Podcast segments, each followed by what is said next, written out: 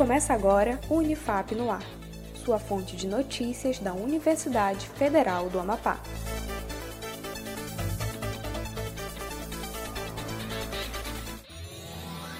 Olá, eu sou Adam Vieira. Você está ouvindo o Unifap no Ar, com as principais notícias, iniciativas e ações comunitárias da Unifap.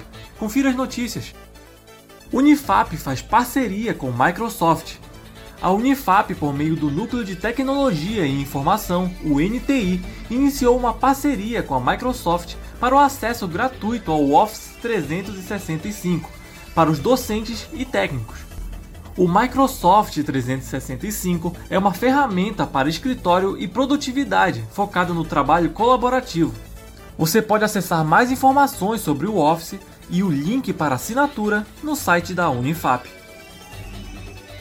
Biblioteca Central da Unifap recebe TCCs por meio digital.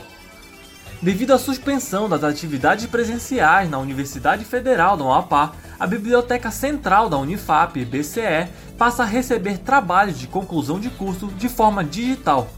O diretor do BCE, Mário Lima Júnior, explica o novo procedimento para entrega. Os trabalhos precisam ser anexados via memorando e dentro desses trabalhos precisa estar na sua versão é, completa, versão final do trabalho. Nessa versão final tem que constar a folha de aprovação do aluno com a nota e a ficha catalográfica. Além disso, os cursos têm que enviar de cada trabalho é, o termo de autorização de publicação, que também está disponível no site da biblioteca. Os trabalhos recebidos farão parte do repositório institucional da BCE.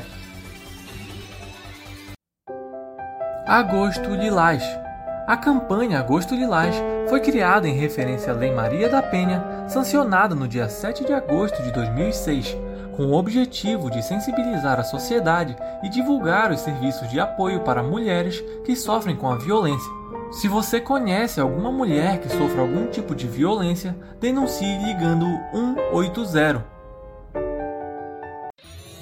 O Unifap no ar fica por aqui. Acompanhe os boletins no Spotify e nas redes sociais da Unifap, em @unifapoficial. Um ótimo dia a você e até mais!